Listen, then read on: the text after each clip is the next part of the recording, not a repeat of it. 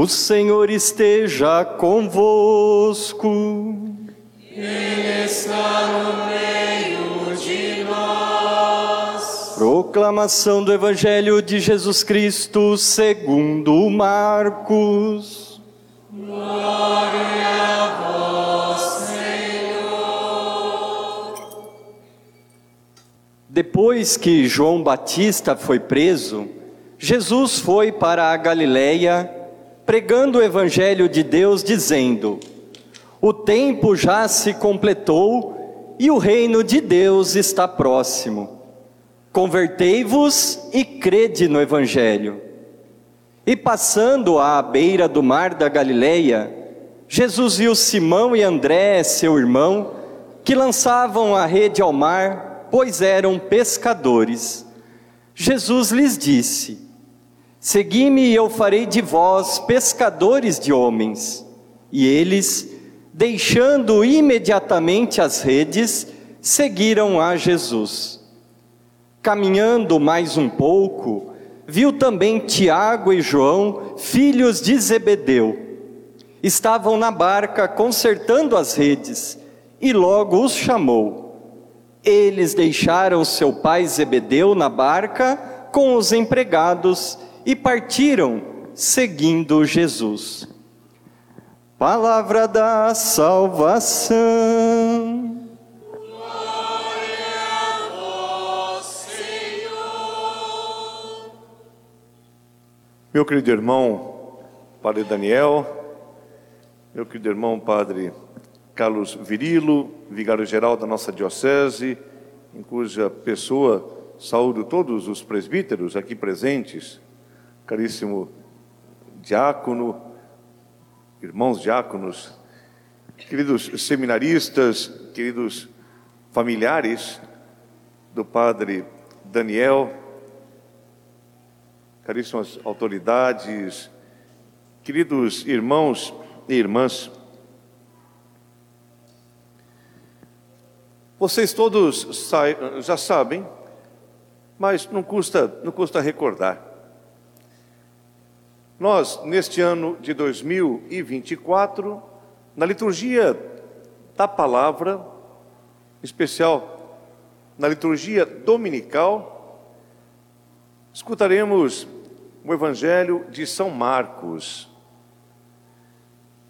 Vocês sabem que a cada ano existe uma incidência maior na leitura de um dos evangelhos. Ano passado, refletimos e meditamos nas missas dominicais o Evangelho de São Mateus.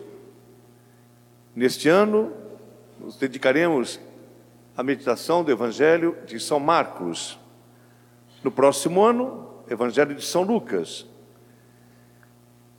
O Evangelho de São João, ele aparece ao longo desses três anos, nos momentos festivos, nos momentos litúrgicos mais fortes, mas, sobretudo, neste, eh, neste ano, porque o Evangelho de São Marcos, ele é o menor de todos os evangelhos, tem apenas, apenas 16 capítulos. Me recordo uma vez que, numa gincana com jovens, então saiu a pergunta: o que está escrito no capítulo 17 de São Marcos? O pessoal inventou tanta coisa, todos erraram. Não existe capítulo 17 de São Marcos. São Marcos termina no capítulo 16. Nesta, nesse terceiro domingo do tempo comum, neste evangelho que escutamos, é o início, é o início do evangelho de São Marcos. E aqui então nós podemos escutar as primeiras palavras de Jesus neste evangelho a sua primeira mensagem, o seu primeiro discurso. Isso é muito importante. Né? Como formos estudar os evangelhos, meditá-los, é sempre muito importante né, por atenção nas palavras inaugurais. Que, que, o que é que Jesus fala? A sua mensagem é muito sucinta é uma mensagem muito breve, no entanto, muito forte. Mensagem muito oportuna para nós que iniciamos este ano civil, estamos no mês de janeiro, estamos ainda, quem sabe, planejando né, o calendário deste ano. Mensagem muito oportuna nesta Santa Missa, em que nós acolhemos o Padre Daniel como pároco desta paróquia Santo Antônio do Ivoturucaia. O que é que Jesus diz? Ele diz: o tempo já se completou. Vamos repetir? O tempo já se completou. E o reino de Deus está próximo. Convertei-vos e crede no Evangelho. Então aqui existe como que se fosse uma ordem, como se fosse um mandato do Senhor para todos nós. Um apelo para que nós nos convertamos. Um apelo para que nós acreditemos no Evangelho. É um convite para que possamos, todos nós, né, trilhar o caminho da fé. É um convite para que todos nós compreendemos ou compreendamos que o segmento de Jesus, que implica na escuta atenta da Sua palavra, deve promover no coração de cada um de nós uma mudança, uma conversão, um novo jeito de pensar, um novo jeito de se comunicar e de ver as coisas. É certo que nós, acredito que todos nós que estamos aqui hoje, reunidos nesta Santa Missa, é certo que nós todos já estamos, já estamos no caminho, já estamos no caminho. Mas este convite do Senhor, este mandato, deve ser sempre recordado, deve ser sempre lembrado. Quem sabe todos os dias, esse desejo do Senhor para que nós acreditemos. Não existe mudança, não é possível que nós transformemos nossa vida, nem tampouco é, é, é impossível que o mundo se transforme se não seja que, se não for pela graça, pela graça de Deus, pela força do seu espírito, da sua palavra. No entanto, para que isso aconteça, precisamos nos converter. Precisamos orientar o nosso coração para o coração de Cristo Jesus.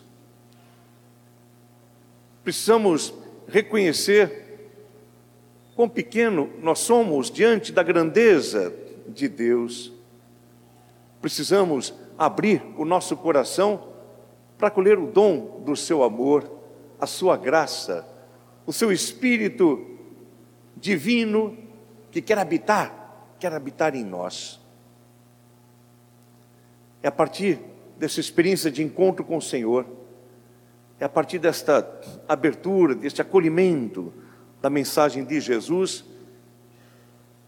é que seremos transformados e seremos nós também transformadores, sal da terra e luz, e luz do mundo. Crede no Evangelho. O Evangelho é muito mais do que letra morta, é muito mais do que um livro, do que um conjunto de ensinamentos, uma doutrina, um catecismo. O Evangelho é uma pessoa. O Evangelho é Cristo, é Cristo Jesus. Ele é a palavra viva, ele é o Verbo divino que se fez carne e habitou entre nós. Ele é a palavra que nos salva, que nos liberta. Quando escutamos a proclamação da palavra na liturgia, quando se termina a primeira e a segunda leitura, o leitor diz: Palavra do Senhor, o que é que dizemos? E quando o diácono, quem proclama o evangelho, termina a leitura, diz: Palavra da salvação, o que é que dizemos? Graças a Deus, glória a vós, Senhor. Acolhemos a palavra com coração cheio de gratidão. acolhemos a palavra glorificando a Deus, porque esta palavra é dom divino, é um tesouro, é palavra que nos salva, é palavra do Senhor. O Senhor, nosso Deus, que é sempre fiel, podemos nos fiar na Sua palavra, podemos colocar nela toda, toda a nossa esperança.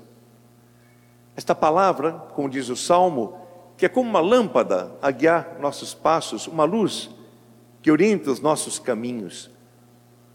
E quando nós escutamos a palavra e quando nós nos esforçamos por colocá-la em prática, lembra daquela passagem?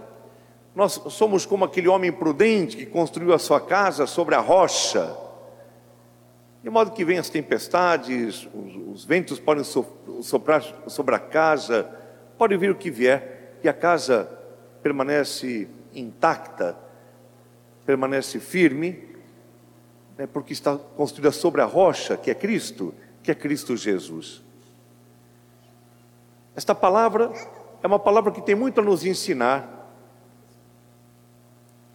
Ela nos ensina o mandamento maior. Ela nos ensina que o segredo e a essência de tudo é o amor. A palavra nos revela o rosto misericordioso de Deus, que é amor. Deus é amor, e quem permanece no amor, permanece nele, permanece em Deus, e Deus permanece nele. Quem ama, cumpre toda a lei.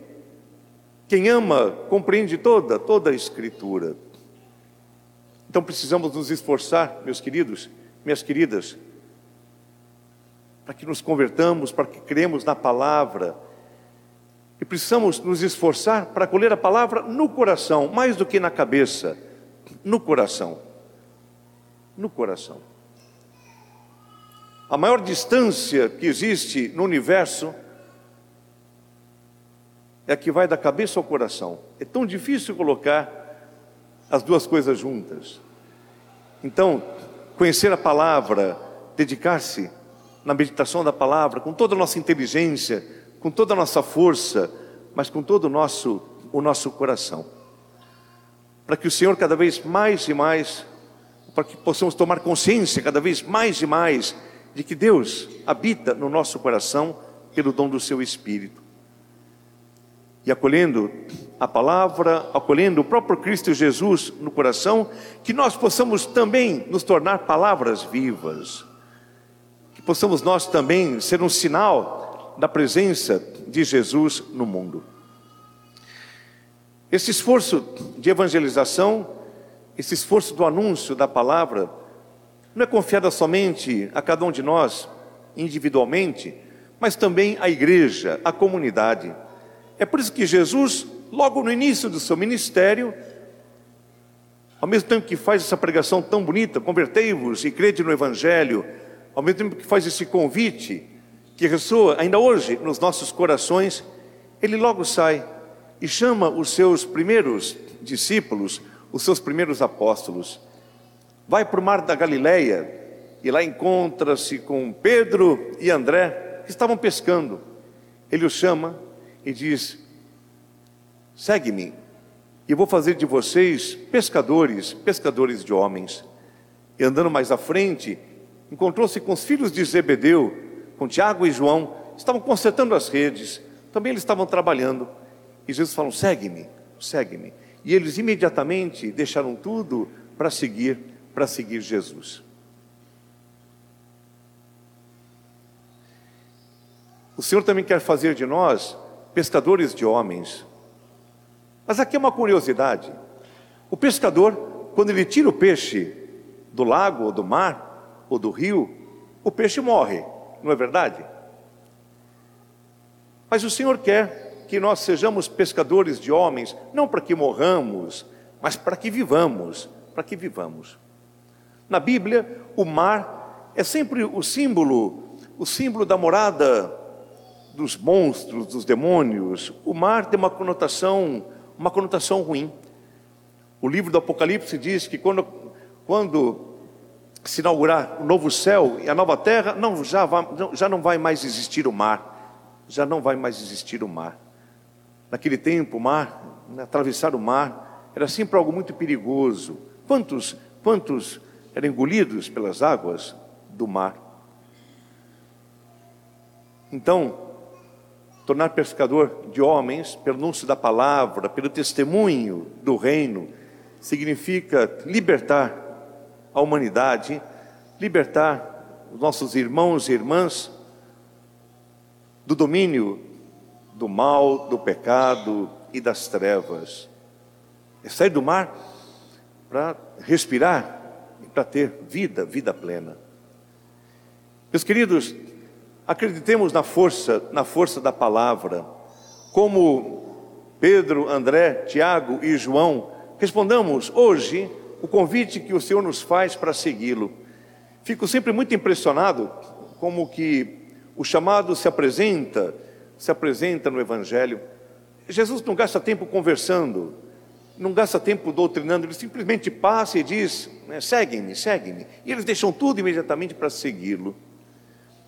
Isso para mostrar a urgência do reino, para mostrar que a nossa decisão pelo Senhor, pelo Evangelho, não pode ser protelada, tem que ser hoje, hoje, tem que ser agora.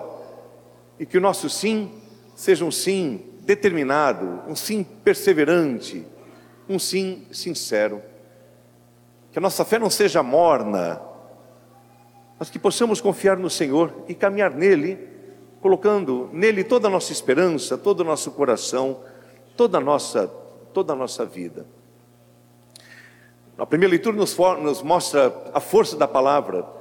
É, o, o Jonas, que vai enviado a Nínive, inicia uma pregação e converte toda aquela cidade, se levava três dias para atravessá-la, e no Antigo Testamento, na Antiguidade, Nínive era uma cidade marcadamente violenta, uma cidade né, que simbolizava o anti, o anti-reino. Né? A pregação da palavra, a pregação do profeta faz com que todo povo, todo povo se converta.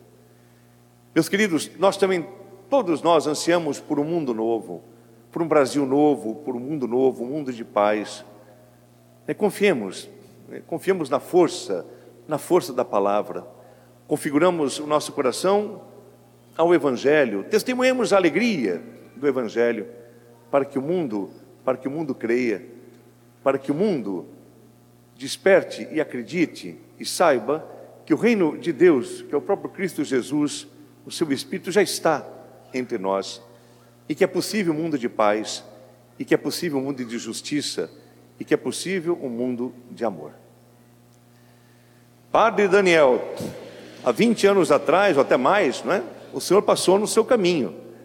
Nunca escutei a história da sua vocação, não, não imagino o que é que o Senhor estava fazendo quando o Senhor o chamou. Mas que bom que o Senhor respondeu ao chamado. E a sua história, a sua história vocacional é tão bonita. Quando escuto uh, o caminhar da fé, a história da espiritualidade de cada irmão, de cada irmã, sinto que sinto como se houvesse mais do que quatro evangelhos. Eu penso que a, a vida de cada, cada um de nós, que somos discípulos e discípulas perseverantes do Senhor, é também o evangelho, uma boa notícia, porque Deus se revela em nós. Toda a sua vida todo a sua, o seu ministério só pode ser explicado a partir do encontro com o Senhor.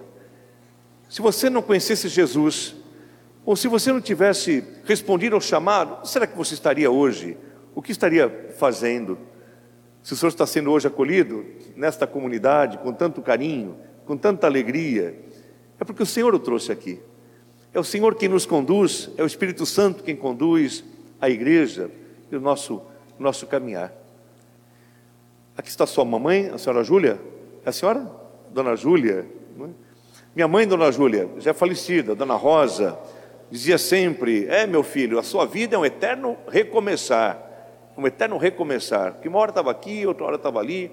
Já morei, acho que em 16 endereços, em 16 diferentes cidades. Estamos sempre, sempre recomeçando. E a quem não goste disso? Já escutei pessoas se queixando, dizendo: Mas bispo, por que, é que os padres mudam tanto? Por que, por que, que não fica o mesmo padre bastante tempo? É porque nós seguimos os passos de Jesus E a missão de Jesus é sempre uma missão itinerante, itinerante. Jesus está sempre caminhando. E assim também acontece conosco. né? Então, é isso que o Senhor confia a você uma nova comunidade, uma nova paróquia. né? E a sua missão é ajudar este povo a conhecer a palavra, a conhecer Jesus, é dar-lhes a consciência de que o reino está aqui, é fazer com que esta comunidade seja uma luz neste bairro de Voturucaia. Gosto tanto daqui. É um bairro que pertence à cidade, mas já está, já tem um ar campesino, rural tão gostoso, tão gostoso. Uma comunidade alegre. E tenho certeza que o Senhor já está acolhido no coração de todos aqui. E o Senhor é muito querido. né? Basta ver a quantidade de gente que veio do retiro, da sua comunidade, lá da catedral, né? até de Cajamar, tem gente aqui, não é verdade? Seus familiares, os seus colegas presbíteros, todos lhe querem tão bem, todos lhe querem tão bem. Então, que o Senhor continue firme, não tenha medo, não tenha medo, né? não tenha medo. É o Senhor quem conduz o seu ministério, seja sempre um homem de oração, seja o primeiro a dedicar-se à escuta da palavra, para que, mediante a sua pregação e também o seu testemunho de vida, você possa ajudar este povo a perseverar no caminho de Jesus, a perseverar na fé e também atrair mais e mais eh, novos irmãos no caminho do Senhor na igreja. Que Deus o abençoe, que Maria Santíssima o proteja com seu manto maternal, inspire-se sempre nela, ela que é exemplo de discípulo, de discípula missionário. E conte também com a intercessão de Santo Antônio, pároco desta paróquia, um santo tão querido, tão amado por todos nós. Que Deus abençoe, você tenha muita, muita coragem. Amém? Louvado seja nosso Senhor Jesus Cristo. Agora permaneçam sentados. Nós vamos fazer eh, quatro momentos assim que são eh, rápidos. No primeiro momento, o padre Daniel vai renovar as suas promessas da ordenação sacerdotal. Já é 20 anos que ele é padre, sei lá se ele já não esqueceu. Então vamos lembrá-lo, tá bom? Ele vai renovar as promessas da sua ordenação presbiteral. Ato contínuo, ele vai, ele vai é, fazer a sua profissão de fé e vai ser aquele credo niceno constantinopolitano. Quem sabe rezar pode rezar com ele também. Depois vai fazer o seu juramento de fidelidade. Ao final do seu juramento, vai colocar sua mão sobre a Bíblia. E depois eu vou acompanhá-lo enquanto o coral vai cantando. Eu vou acompanhá-lo. Eu, eu vou entregar a ele simbolicamente a chave do Santíssimo. Vou acompanhá-lo até a pia batismal, onde teremos momento de oração e também a capela do Santíssimo. Rezemos todos pelo Padre Daniel, rezemos todos por esta comunidade, pela nossa diocese, para que possamos caminhar sempre juntos, como igreja sinodal, no caminho do Senhor, no caminho do Evangelho.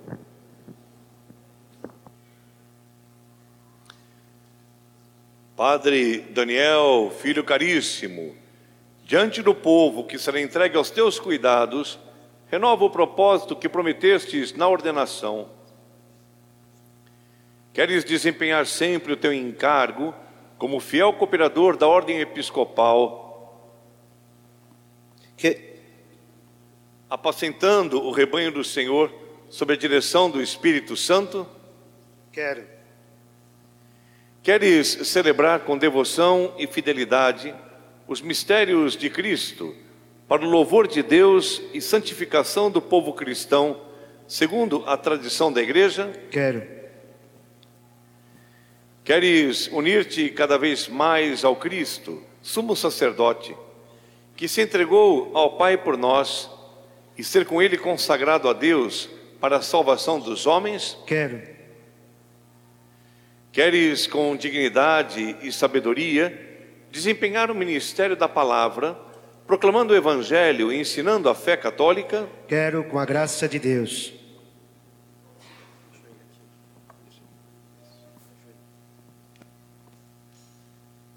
Ora, Daniel, Deus que inspirou este bom propósito, perdão, a principal pergunta, Prometes reverência e obediência a mim e aos meus sucessores? Prometo. Que bom, né? Deus, que inspirou este bom propósito, te conduza sempre mais à perfeição